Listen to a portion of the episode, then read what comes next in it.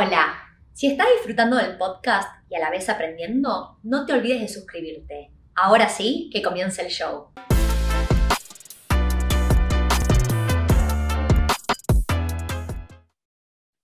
Hola, mi nombre es Tiffy Rubinat. Bienvenidos al podcast de Wealth en Español.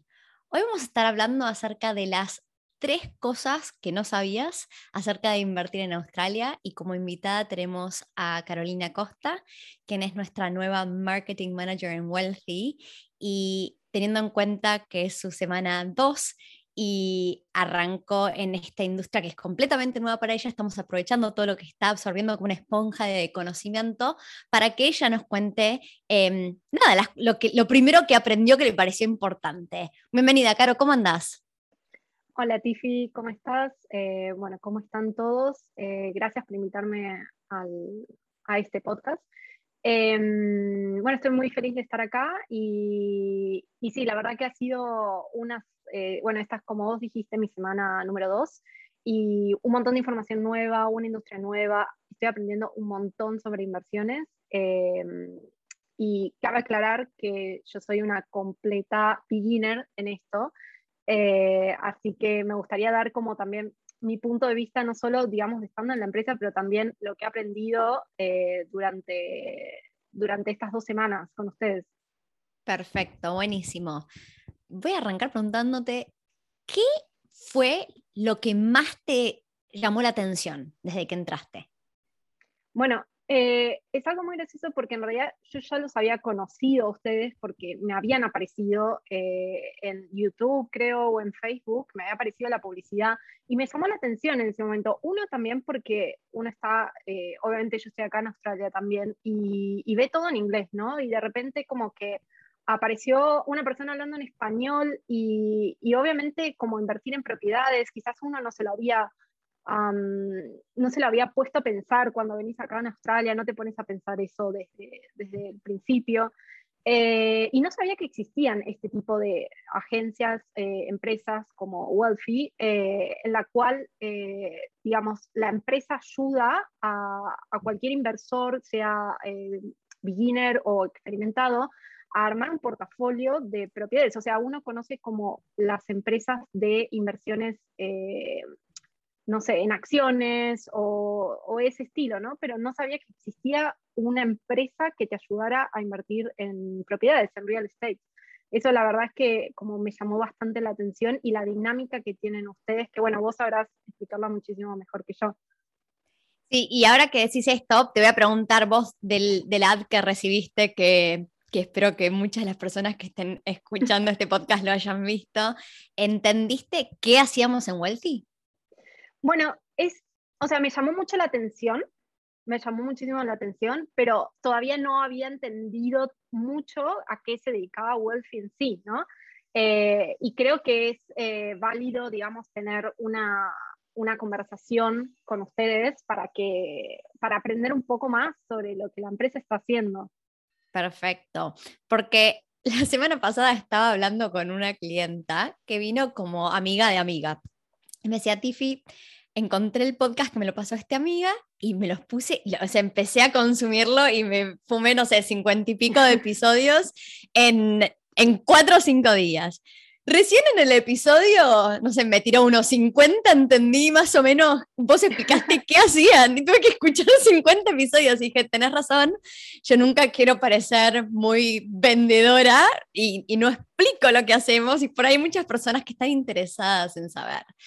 Primero y principal, em, nos dedicamos pura y exclusivamente a lo que son inversiones. Si bien alguien me dice, Tiffy, yo estoy buscando un hogar donde yo quiero vivir, va a estar difícil de que los podamos ayudar porque un hogar tiene que ver con estar cerca de tu trabajo, si tenés hijos, el colegio de los hijos, cantidad de cuartos que uno quiere, cocheras, etcétera, y no tiene nada que ver con si el área tiene potencial de apreciarse y si un ingreso por alquiler cubre todos tus expensas, incluyendo la hipoteca, y te deja un poco de plata, ¿no? Que eso es nuestro, nuestro foco, es eso, es buscar áreas de alto crecimiento donde hay buenos cash flows.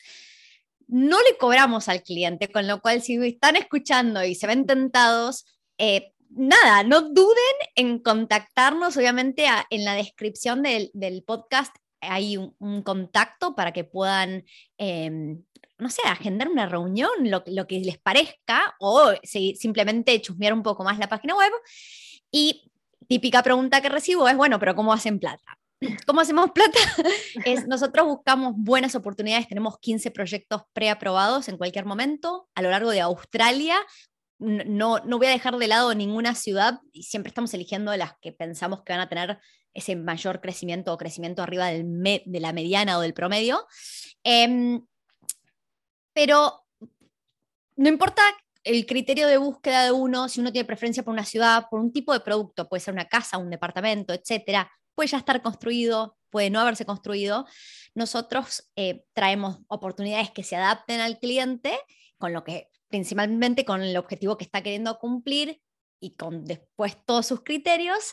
Y si decide comprar algo de lo que traemos a la mesa como oportunidad, a Wealthy le paga una comisión, quien sería el desarrollador o la constructora.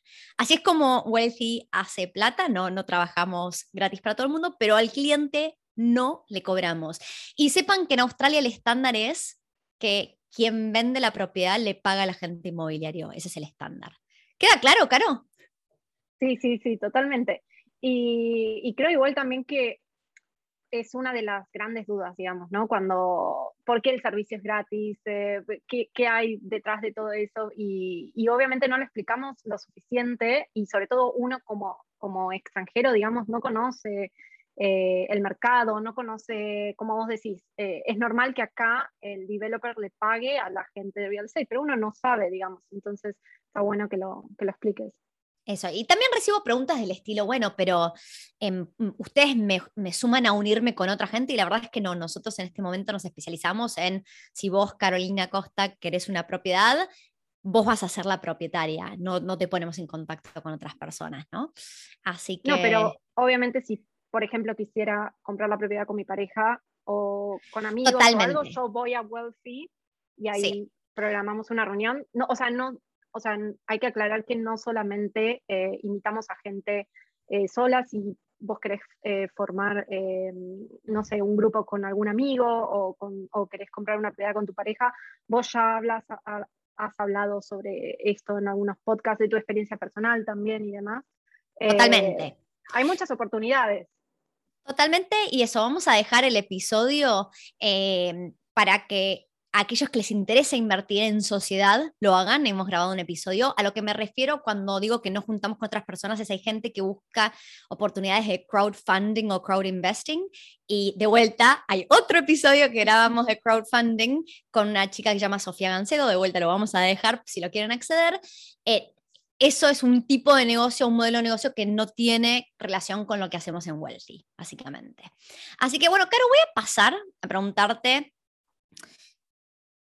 Vamos a dar contexto, perdón, antes de hacer la pregunta. Vos eras el día 2 y te estabas sumando a reuniones con clientes porque querías entender qué hacíamos con los clientes y cómo los ayudábamos.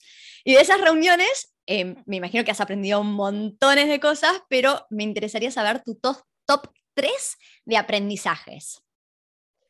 Em, bueno, si, si, si, tuviese que poner en el top 3, creo que uno de los más importantes es em, como la importancia de la apreciación de la propiedad. Obviamente como, como eh, uno invirtiendo tiene diferentes eh, objetivos, ¿no? Eh, puede ser a, largo plazo o a corto plazo, pero uno a veces piensa que quiere generar ese ingreso pasivo ya, mañana, quiero dejar de trabajar mañana, quiero tener un alquiler acá, allá y ya no trabajar nunca más. Eh, y obviamente es válido el objetivo de, generar una renta allá y que esa renta pague, no sé, mitad de tu préstamo o quizás tenías toda la plata y compraste la propiedad. Pero acá en Australia, como las propiedades van aumentando año tras año, eh, me sorprendió muchísimo cómo verlo en un cash flow, cómo aumenta una propiedad en un año o en dos años y que con esa apreciación uno puede ir ganando en esa inversión y generando un portfolio a largo plazo. Mm, totalmente, o sea, yo siempre repito, a mí me encanta el cash flow, me, me gusta que todas mis propiedades se paguen solas, no me gusta, no, pierdo el sueño por ninguna de las propiedades, ¿no? ¿Qué pasa si no puedo pagar la hipoteca? No, en, mi caso me gusta que mi portafolio se pague solo y deje un poquito de plata en mi bolsillo o en mi cuenta bancaria todos los meses. Lo que entendí es que uno a lo largo de su vida puede hacer muchísimo más plata por la apreciación de la propiedad que por ese cash flow. O sea, el ejemplo que siempre doy es, esos 2.000 o 5.000 dólares anuales que me pueden entrar de un cash flow no me van a afectar tanto como que mi propiedad pase de valer medio millón a un millón de dólares, ¿no? Tal cual. Y eso es, es algo que la mayoría de la gente, sobre todo latina, al australiano no le importa tanto si la propiedad se paga sola. A los latinos todos venimos con el concepto de yo no quiero tener que estar sacando de mi bolsillo plata para mantener esta propiedad. Perfecto. Pero habiendo dicho eso, después hay varias ciudades que nos pueden permitir eso y algunas que, o sea, imaginemos que hay tres opciones distintas que nos lo permiten. Hay una que nos deja un cash flow mucho más fuerte, pero se aprecia menos. Y la tercera, que es el otro extremo, por ahí el cash flow es más neutro, pero nos, se puede apreciar mucho más en valor. ¿no? Entonces, también entender es qué es importante para uno. Sí, total. Sí. Y la verdad que eso, o sea, verlo y, y vos cómo se lo explicas a los clientes con ejemplos, con, eh, mostrando diferentes locaciones en Australia y demás, como que me, me abría las, a otras posibilidades, ¿no? Porque, como te digo, uno quizás piensa en eso, en generar un ingreso ya, mañana. Y, a veces, y no estamos hablando de 20 años, estamos hablando de que quizás en, bueno, ya has contado tu experiencia personal, pero quizás en tres años ya podés aumentar tus propiedades con esto de la apreciación. Entonces, eh, creo que ese es como el, está en el top 1. Eh, y después, em, otra de las cosas que, que, podría decir son los beneficios impositivos, que uno no conoce mucho también como extranjero, o sea, cabe aclarar que este es mi segundo año en Australia. Eh, uno no conoce mucho sobre, sobre los beneficios impositivos, sobre los impuestos, eh, sobre el tax return, el famoso tax return. Eh, y uno comprando una propiedad acá en Australia como inversor tiene muchos beneficios impositivos eh, que, que, realmente eso suma al final, ¿no? Cuando hacemos este famoso tax return. Y sobre todo si es una propiedad nueva, ¿verdad? Totalmente. Em, antes que nada, para aquellos que el tax return lo intenten hacer por su cuenta año a año, mi primera recomendación es que busquen un contador.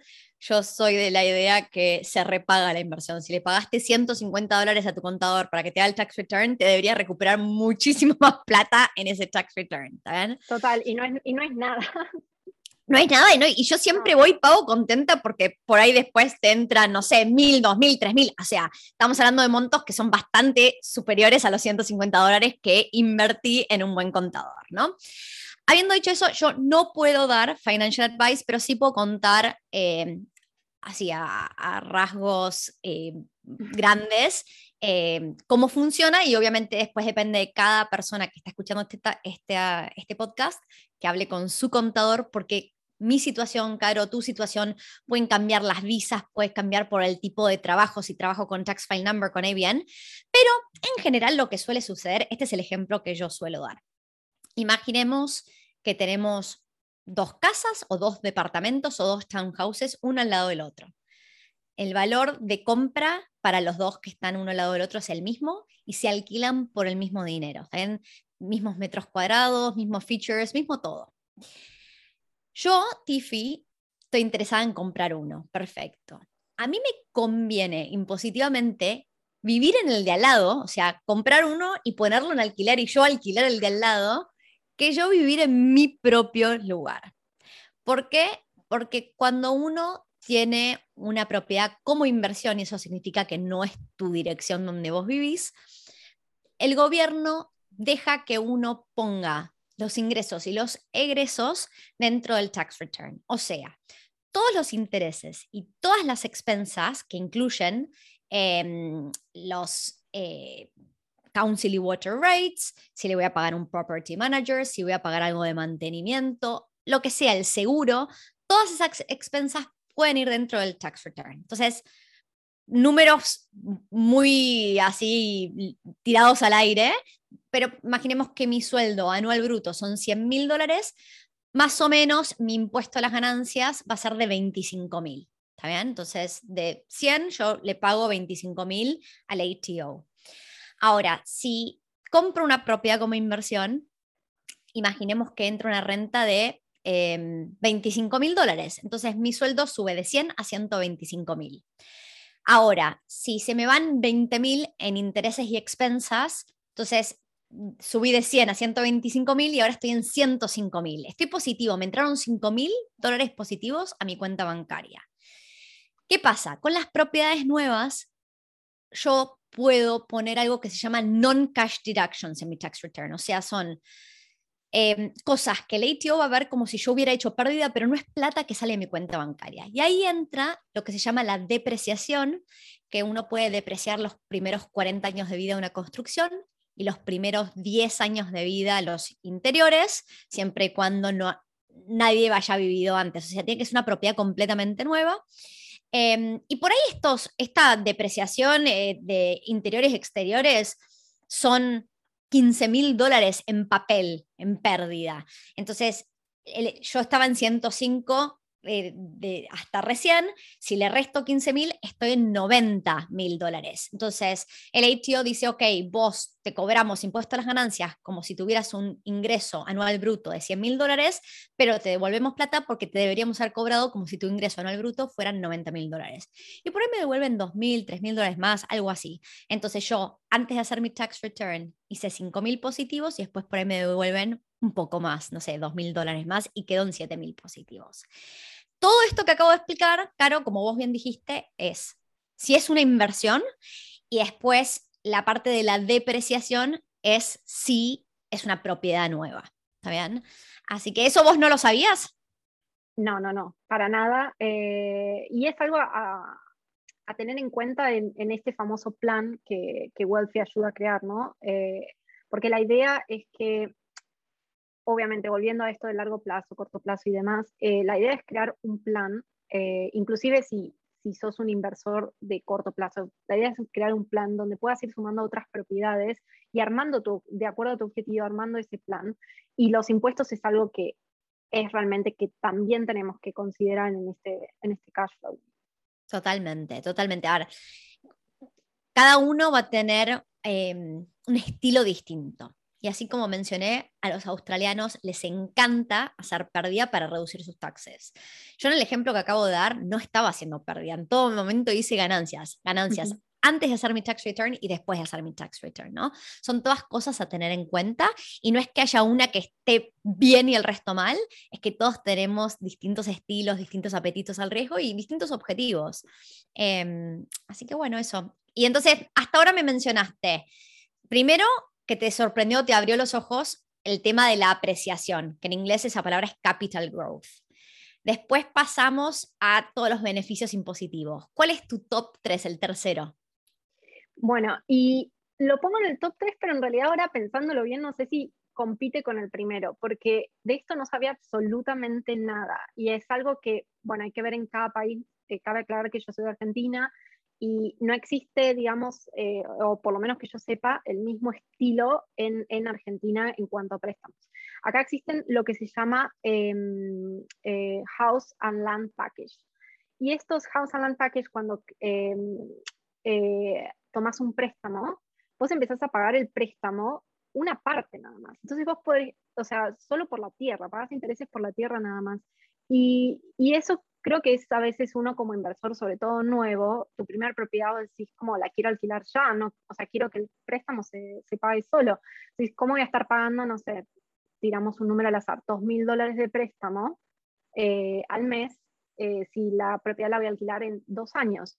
Pero en realidad eh, lo que yo no sabía es que primero vos pagas por la tierra hasta que se construya. Entonces quizás estás pagando por la tierra nada más 250 dólares por mes y los que son 250 dólares por mes, o sea, es absolutamente nada. Lo que hablábamos de contadores, realmente 250 dólares es nada, digamos, en el flujo mensual. Eh, y recién cuando está en etapa de construcción, eh, realmente ahí cambia, digamos, eh, el préstamo, porque el banco le da la plata que resta a los developers eh, y ahí cambia tu préstamo. Cuando ya está en la etapa de construcción, lo que queda es, en el proceso es nada y ahí pasarías, digamos, a poder alquilar tu propiedad. Pero una veces piensa, no, quiero comprar una propiedad que ya está, em, que ya está realizada, que ya está construida, porque la quiero alquilar mañana.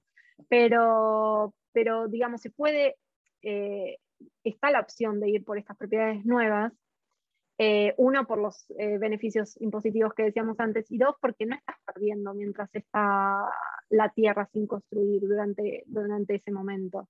Eh, y está, no sé si lo movería a mi top uno, está pero la verdad es que me sorprendió un montón. Es, es un re buen punto. los House and Land Packages están muy de moda justo el podcast anterior lo grabamos con Daniel Lesser, que es un chico argentino que vive hace muchísimos años en Australia y se dedica a trabajar por una constructora. Eh, él es el que busca la tierra para construir estos paquetes de House and Land en Melbourne. Ahí damos bastante información, también vamos a dejar ese episodio, pero es eso, es, uno piensa que acceder a una casa es imposible. ¿eh? Y probablemente si es una casa donde yo tengo que vivir, es muy difícil si, si quiero que sea en, no sé, estoy en Sydney, en los Eastern Suburbs, ¿no? Me, me estoy yendo probablemente arriba de los 3 millones de dólares. Pero ¿qué pasa? Yo puedo ir y buscar un house and land package en un área que está bastante establecida, que la planificación trae de todo, y donde yo voy a construir una casa de cuatro cuartos, dos baños, dos cocheras, Em, que sobre todo post-COVID, la gente está dispuesta a irse un poquito más lejos de la ciudad con tal de em, tener más espacio. O sea, yo antes por ahí estaba dispuesta a que, a que mi ida o vuelta del trabajo solo sea de 20 minutos y vivía en un departamento, ¿no? Para estar a 20 minutos de la ciudad. Pero ahora, post-COVID, por ahí solo tengo que ir dos veces a la semana a la oficina. Entonces estoy dispuesta a viajar 45 minutos si es solo dos veces a la semana, ¿está bien? O 35 minutos, lo que fuera. Entonces, en estos paquetes de House and Land, em, hay varias opciones. Hay una donde yo voy y compro un producto terminado, y hay otra donde yo voy y compro la tierra y un paquete que determina el tipo de construcción que le voy a hacer arriba. A mí en particular me gusta más el que compro la tierra y el paquete de construcción porque obtengo mucho más valor de ese tipo de producto. ¿está bien?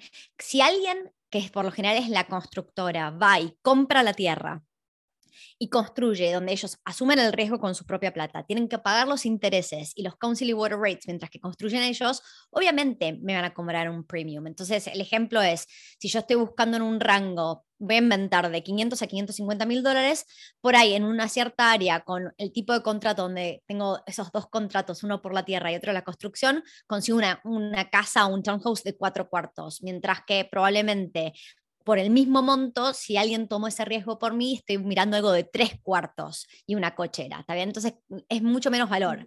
Adicionalmente, em, es lo que vos dijiste, yo si voy a construir y durante el siguiente año no voy a tener un ingreso, parece que uno se está poniendo un peso enorme encima. Primero, una de las cosas que yo le pido a todo el mundo es que considere que el año que no va a estar alquilada esa propiedad y yo tengo que pagar cosas como los intereses y los council y water rates, ya sabemos cuánto va a costar todo eso. Entonces lo podemos tomar como parte de nuestro precio de compra. Con lo cual, si vos te estás metiendo en un house and land package upfront y ya tenías la plata para cubrir eso, no es que te viene como una sorpresa. Y segundo, lo que vos acabas de decir, como uno primero tiene que hacer la transferencia del título de la tierra antes de poder empezar a construir. Eso se llama el settlement de la tierra. Y ahí es cuando la hipoteca em, libera la plata solo por el monto de la tierra. Yo al principio empiezo pagando ese monto. Yo estoy diciendo, yo estoy pagando ahora 250 dólares. Em, la construcción mía está arrancando en este momento. Probablemente mi primer débito de, de, la construcción suceda de acá a dos meses. Entonces, obviamente ahí, cuando se debita ese monto para pagar la primera etapa, y van a haber cinco etapas en que evoluciona la construcción, con cada etapa que el banco libera más plata para pagarla al constructor, mis, mis intereses aumentan, obviamente empiezo a pagar más plata. Pero como yo ya sé cuánto va a costar, lo contemplé, no está fuera de mi presupuesto, puede que tuviera la plata de antes.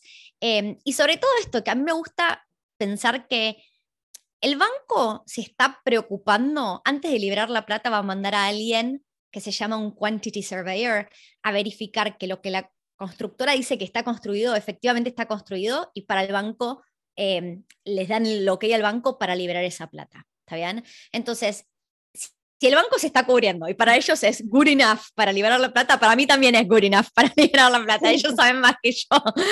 Totalmente. Así que bueno, o sea, vos te interesó mucho el tipo de, de propiedad que sería un house and land package. Sí, me parece que aparte he visto como muchos precios como accesibles y para lo que vos decís también, ¿no? El producto al final, o sea, estás comprando una casa, ¿no? O sea, tenés tu propia tierra, es, eh, es muchísimo mejor que, o sea, no muchísimo mejor, pero es, es otra opción, digamos. ¿Quién, ¿Quién no quiere tener una tierra y una casa? O sea, es, eh, sí, y, y uno quizás lo ve como imposible, eh, sobre todo, sobre todo si, si, si en Sydney, eh, para los que no hayan vivido en Sydney o no hayan visitado Sydney, es una ciudad gigante, está todo construido eh, y demás, pero todavía hay buenas opciones, no solo acá, sino quizás en Melbourne, por ejemplo, donde quizás en 30 minutos con un tren estás en CBD. Y, quizás esos 30 minutos, como decís, hoy que se trabaja casi todo remoto, eh, la verdad es que o tu oficina quizás ni siquiera está en el CBD o trabajas eh, todos los días remoto de tu casa y ni siquiera tenés que ir. Entonces, esos 30 minutos de, al CBD quizás eh, para, valen menos, digamos, o sea, la casa vale más que, que considerar ese tiempo de viaje, digamos. Totalmente, totalmente. Bueno, entonces acabas de compartirnos los mayores tres aprendizajes, obviamente aprendiste muchísimas otras cosas. ¿Cuál fue el concepto que más te costó comprender? Bueno, eh, me sigue costando comprender y es el equity release. Eh, la verdad creo que es eh, un concepto completamente nuevo para mí. Em, justo había escuchado el podcast que habían hecho con, em, con ese eh, pero me sigue costando un poco, digamos, eh, comprender que, digamos, con, con una hipoteca ya, digamos, podés, eh, cuando se, hablando otra vez de la apreciación, cuando se aprecia esa propiedad, vas al banco, digamos, y le decís, mi, mi propiedad se apreció, este es el nuevo monto, pedís más plata, pero con esa diferencia podés ir a comprar una nueva propiedad. O sea, es como, es un concepto que todavía lo, estoy procesando, todavía me cuesta un poco y creo que obviamente vos lo vas a poder explicar mejor. Y hay todo un episodio sobre esto para los que necesitan mayor profundización y lo pueden escuchar dos veces o tres si lo necesitan. Eh, pero bueno, vos me dirás mucho más, o sea, vos lo vas a poder explicar en mejores palabras y a ver si lo entiendo de ahora en más. Antes que nada, es el concepto que más le cuesta entender a todo el mundo. O sea, no sos solo vos, Caro. Qué em, bueno. es el concepto que más cuesta entender y por lo general uno termina de hacer el clic cuando lo puede vivir en carne propia. Eso es lo que suele pasar. Sí, seguramente, sí. Em, así que vamos a dejar el episodio con Emiliano. Lo vamos a dejar porque fue un episodio donde Emiliano contó su experiencia comprando una, un departamento que en un año y dos meses subió 150 mil dólares en valor y por ende pudo hacer lo que llamamos un equity release. Ahora vamos a hablar un poco, voy a, hacer un paso atrás y qué significa la palabra equity, porque eso es bastante importante. Cuando uno tiene una propiedad, esa propiedad tiene un valor. Si tenemos lo más normal en Australia es tener una hipoteca, porque poder juntar en efectivo toda la plata llevaría muchísimos años. Probablemente para el momento en que juntes toda la plata en efectivo ya las propiedades cuadruplicaron en valor. Total, sí.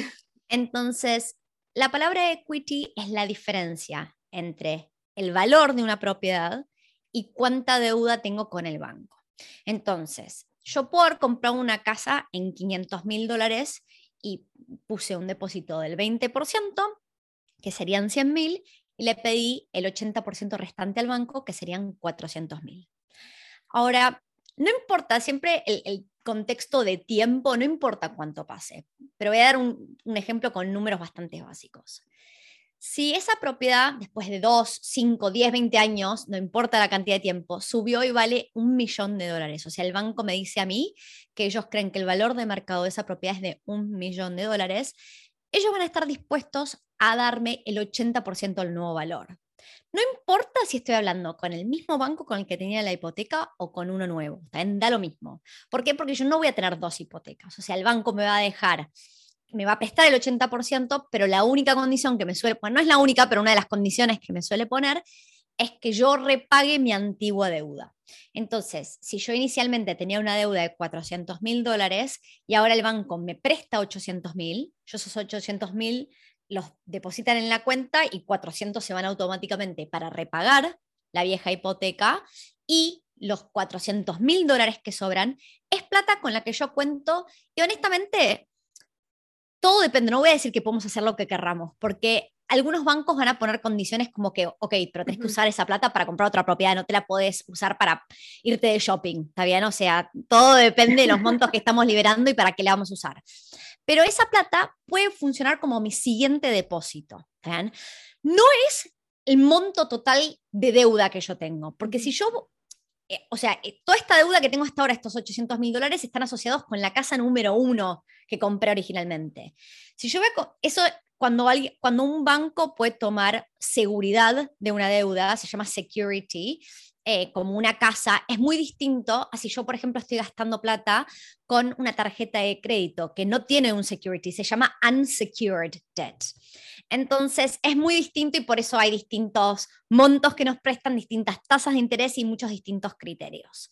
Entonces, yo al comprar una segunda propiedad puedo sacar la hipoteca con un nuevo banco, no tiene que ser el anterior, y ese nuevo banco va a tomar como seguridad esa nueva casa, para la cual yo dispongo de 400 mil dólares. A ver, si estoy comprando una casa mucho más eh, cara, puedo, poner un depósito de 400 mil dólares, cuando por ahí al principio empecé con un depósito de 100 mil, o puede que la gaste en más de una propiedad o que no la gaste toda.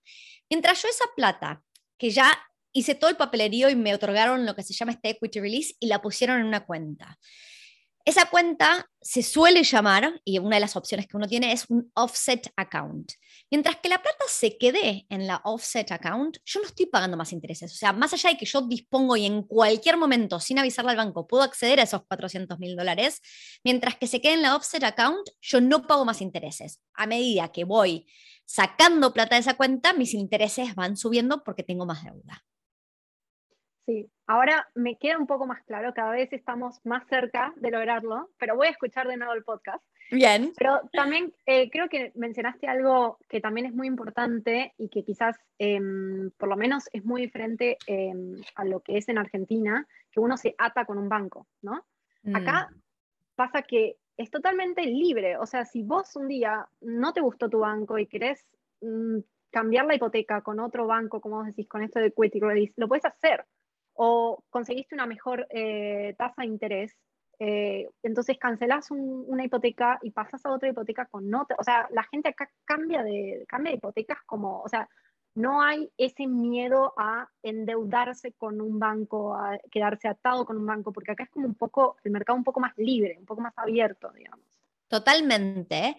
Eh, claro, lo que vos estás diciendo eh, cuando, cuando varias de las personas con las que estamos hablando constantemente se dan cuenta de tipo, ay, yo venía pensando que me iba a comprometer por 30 años y me pesaba mucho. Y ahora que entiendo que en realidad a lo largo de, de la vida puedo cambiar de hipoteca montones de veces, no es tan libremente porque dependiendo del tipo de hipoteca en el cual nos metemos, puede que haya condiciones que para romper con un contrato te cobren ciertos fees la experiencia de, la misma clienta que mencioné, que me dijo, Tiffy, no entendía qué hacían ustedes. Em, ella lamentablemente estaba queriendo comprar una propiedad y un mes antes, creo, de, hablar con nosotros, decidió fijar eh, la tasa de interés. ¿Está bien? Entonces, de vuelta, yo no puedo dar financial advice, pero lo que suele pasar cuando uno fija la tasa de interés por el periodo que elige, que uno lo puede fijar en, en general, el estándar es a uno, dos o tres años en Australia, no hay más que eso. Entonces, si yo lo fijo durante ese periodo, si me quiero salir y, rehipotecar o vender la casa y pagar la hipoteca, me van a cobrar penalidades bastante grandes. Entonces, ella estaba contando con hacer un equity release, pero después se dio cuenta que se había metido en una hipoteca fija y que las penalidades eran súper altas. Entonces, a ver, hablamos de montones de episodios hoy, Caro. Hubo un episodio que grabamos hace ya tres meses atrás, lo vamos a dejar acá en la pantalla, donde hablamos acerca de em, las, las bases de una hipoteca y qué importante entender que la tasa de interés no es lo único y lo más importante. Hay montones de otras cosas que son igual o más importantes que la tasa de interés, que tienen que ver con, por ejemplo, estos exit fees, si yo quiero cancelar la deuda o si quiero tener una offset account. No todas las, las hipotecas traen una offset account. Hay montones de detalles y por eso es clave tener un excelente mortgage broker en el equipo y de vuelta nosotros estamos todo el tiempo eh, trabajando con muchísimos mortgage brokers y mm, no sé, mi, nivel de exigencia es bastante alto porque de los muchísimos con los cuales trabajamos me gustan dos o tres nomás. Así que para aquellos que están mirando este podcast, si se ponen en contacto con nosotros y no saben con quién estar hablando que los asesore financieramente, nosotros tranquilamente los podemos dirigir en la dirección correcta. Sí, creo que, creo que es súper importante tener un equipo atrás y también aprovechar, digamos, estas charlas que, que pueden eh, los clientes tener con vos o con todo el equipo de, de español eh, porque brindamos ese servicio, ¿no? Las charlas son completamente en español o en inglés, o sea, si tu pareja es australiano o, o quieren tener la charla en inglés, también puede ser en inglés. Eh, y es importante, digamos, hacer todo este plan. O sea, ¿qué es lo que querés? ¿Querés comprar una segunda propiedad? ¿Querés acceder a un equity release? Entonces, como vos decís, hay muchos factores a tener en cuenta que está bueno, digamos, charlarlo y, crear este plan eh, para poder organizarnos en un futuro y armar un buen portafolio. Sí, así que vamos a terminar haciendo el sales pitch de chicos, los que están escuchando, mirando este video. Si están pensando en comprar una propiedad, no sucede de un día para otro. Entonces, mejor empezar a charlar cuanto antes con alguien que los pueda ir guiando. Así que no duden en ponerse en contacto. De vuelta, voy a repetir que vamos a dejar nuestros contact details en la descripción y estamos acá para ayudarlos. Bueno, Caro, vamos a cerrar con la pregunta que le hago, cuando no me olvido, a, todos los invitados, ¿Qué significa la palabra riqueza en inglés wealth para vos?